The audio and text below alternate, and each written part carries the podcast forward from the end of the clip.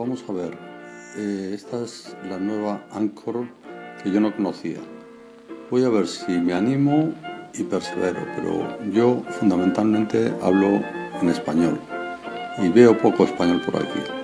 Bueno, para empezar lo dejo en esto y poco a poco iré viendo si me reengancho en esta red de audio que me encantó en su día y ahora es muy bonita, pero no sé si me va a servir para lo mismo.